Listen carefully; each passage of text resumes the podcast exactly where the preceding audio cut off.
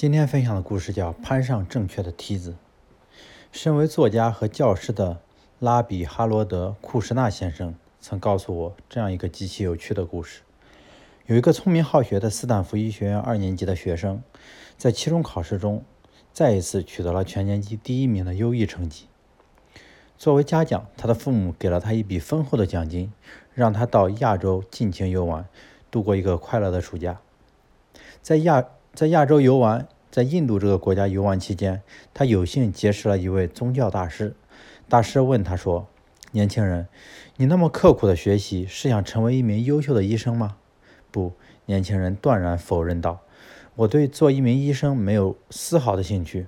我的目的只是想超越我最好的朋友，超越所有人。”大师换个话题问道：“你心中理想的妻子是什么样？”“我不知道。”年轻人回答道：“但我一定要打败所有的追求者，把我们学院的校花追到手。”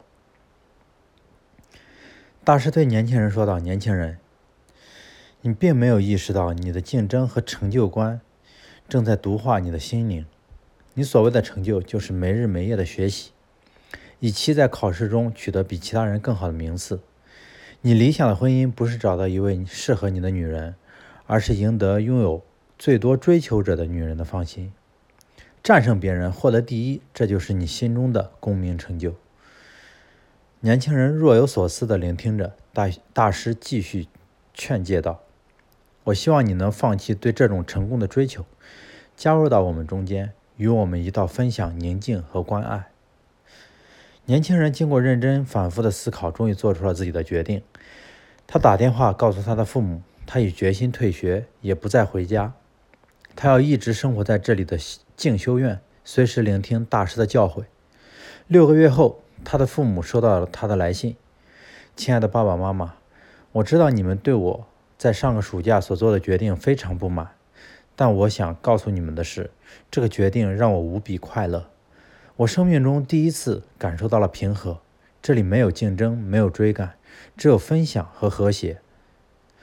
最令我感到开心快乐的是。”我已经成为整个静修院中第二个最受大师器重的弟子，而且我坚信，到六月份，我一定能成为最受大师器重的弟子。年轻人可笑可悲之处在于，他理解的竞争和成就的含义是比别人做得快，比别人做得多。他没有意识到做什么比怎样做更为关键。一位哲人曾经说过：“人生最大的悲剧莫过于……”人们毕其一生的时间，努力去攀登成功的梯子，当爬到了梯子的顶部时，才猛然发现这个梯子靠在了一个错误的建筑上。倘若目标错了，那么无论你在梯子上攀登的多快，攀登的多高，哪怕是第一个到达目的地的，也毫无价值。攀登正确的梯子，才是最为重要的事情。